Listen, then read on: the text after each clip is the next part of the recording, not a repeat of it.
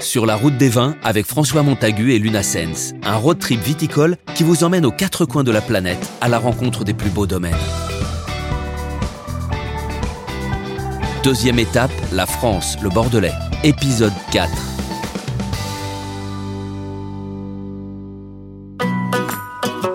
Le moment est venu pour moi de quitter la région bordelaise et de laisser ces prestigieuses appellations pour me rendre sur la côte basque à Saint-Jean-de-Luz, proche de la frontière espagnole. Si Bordeaux est la capitale du vin dans le grand sud-ouest de la France, il n'en reste pas moins que de nombreuses appellations plus ou moins connues s'étendent sur tout le territoire aquitain.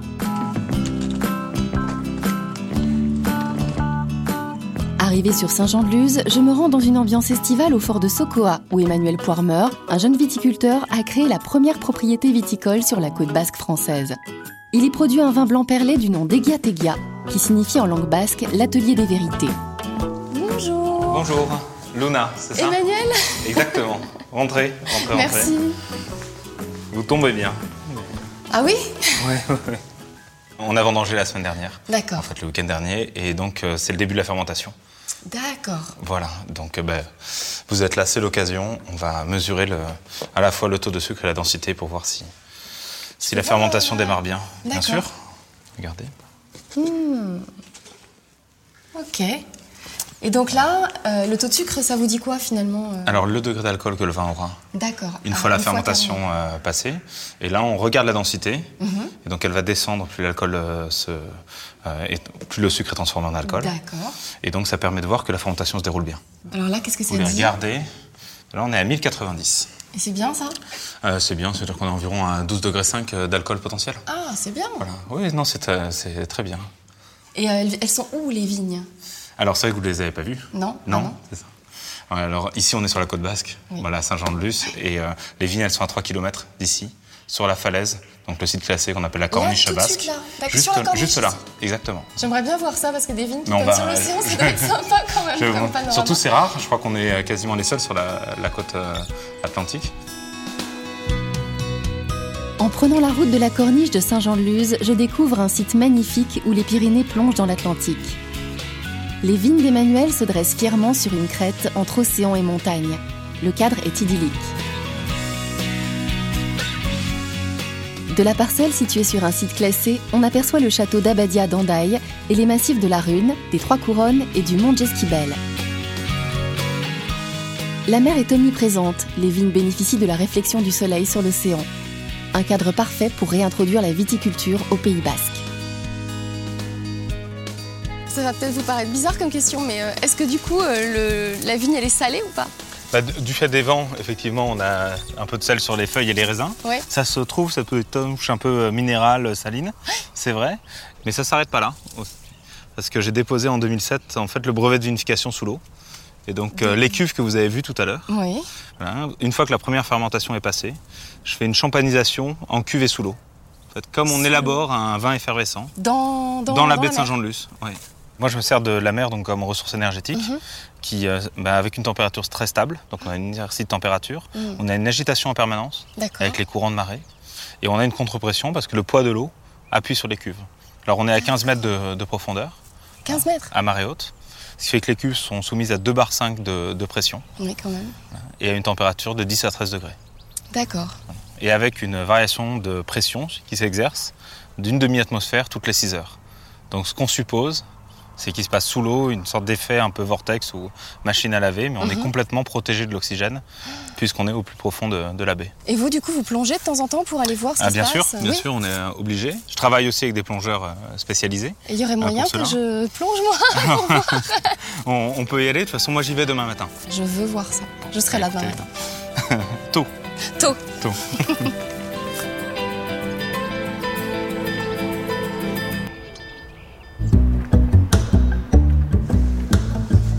Bonjour Emmanuel, Ah, bonjour Luna. ça va Très bien, très bien. Prendre la mer pour visiter un chai est pour moi une première, et encore plus quand ce chai se trouve immergé à 15 mètres de profondeur. Avant de rencontrer Emmanuel, je n'imaginais pas que l'océan puisse servir d'élément de vinification. Cette sortie sous l'eau est l'occasion d'observer les cuves en béton afin de voir si l'agitation par les courants, la houle et les marées n'ont rien modifié à l'implantation de ce chai sous la mer.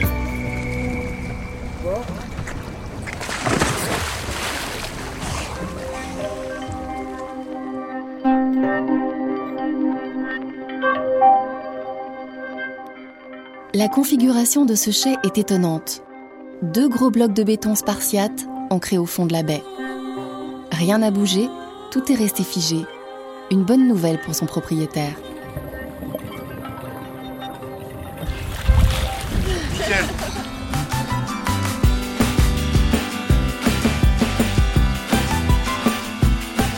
Mon passage dans le Pays basque touche à sa fin.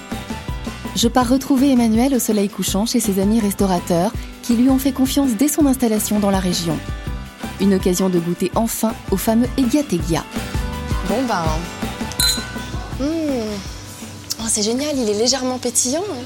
frais. Moi, je dessine en fait euh, des vins Mhm. pour qu'ils aillent ici avec euh, ce qu'on mange. D'accord. Donc tu vois, c'est toujours un peu euh, bigarré. Euh, souvent, on mélange charcuterie, poisson, un peu tout. Et je cherche un profil aromatique hyper euh, salin et euh, sur le citron et les agrumes. Bah écoute, je te remercie vraiment Emmanuel parce qu'entre la corniche hier, euh, la plongée ce matin, j'ai passé un super séjour ici euh, à Saint-Jean, à la tienne. Et merci. Donc, voilà.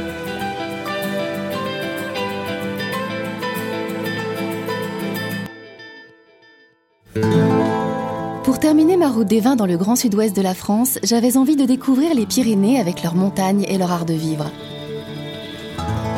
C'est dans le pays Toy, en Bigorre, au pied du pic du Midi, que j'ai rendez-vous avec des bergers qui perpétuent l'art de la table et de la convivialité. Proche de ces montagnes, on produit un vin très sombre et puissant, apprécié des Pyrénéens, le Madiran.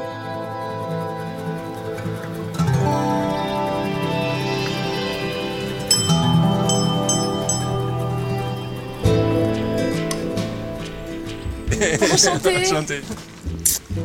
Ça va Oui, ça va bien. Jean-Michel, on prend Oui, le ben, chemin on, va, de, on va prendre le de chemin des, Bastille. on va prendre le chemin des brebis, oui. Ouais. Allez. On y va.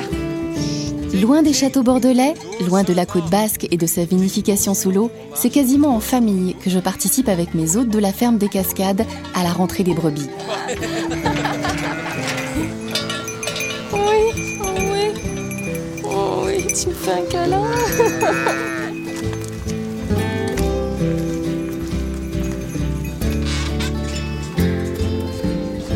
Ah, tout est prêt. Oh, Voilà, c'est toi, on est au Merci. carrefour. là. Moi, je vais partir quand même. Hein Oh là là Ah, voilà.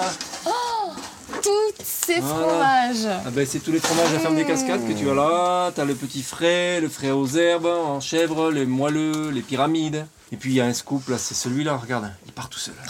C'est quoi ça Les vivances, La il a fondue bien pyrénéenne, mangé. un chèvre vache. hein.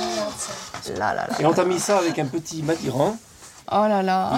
Il y a une église à côté de Madiran, un petit village à côté de Madiran, aux confins du Gers, euh, des Pyrénées-Atlantiques et des Hautes-Pyrénées. C'est aux confins des trois départements. D'accord. C'est un vin qui a donc 3, ans. Il, a, il, a déjà, il est déjà arrondi, il est prêt. Il peut se garder 7-8 ans, 9 ans, 10 ans. Il va pas se garder 15 ans. Parce qu'ils n'ont pas voulu forcer le cépage tanat. D'accord. Hein, et les œnologues qui font forcer le cépage tanat au vin, ben, Ouais, le ça tanat, ça fait- vieillit bien, ça mais fait c'est des vrai que. Euh, viticulteurs qui font faillite parce que les viticulteurs de Madiran n'ont pas les moyens de garder 15 ans du vin comme, Bien comme sûr, dans le monde. bien Voilà. sûr. Et ça, c'est un, c'est un vin qui tourne très très bien. et Bon, bah, il n'y a plus qu'à verser Il n'y a alors. plus qu'à verser. C'est vrai qu'il y a un petit- Salut Salud, Mirano, ça, parce que- comment c'est- Allez, encore Salut. salut. Salut Il est plutôt qu'il est beau. Mmh. Ah oui, ça. Oh, oh, oh. C'est puissant, hein Oui. Ça, c'est du vin euh, pour homme. hein. Tomate. Oui, Je ne pouvais pas mieux finir mon voyage en France. Du fromage, du vin, des amis et beaucoup de souvenirs à partager sur une route des vins riche de découvertes, d'émotions et de rencontres.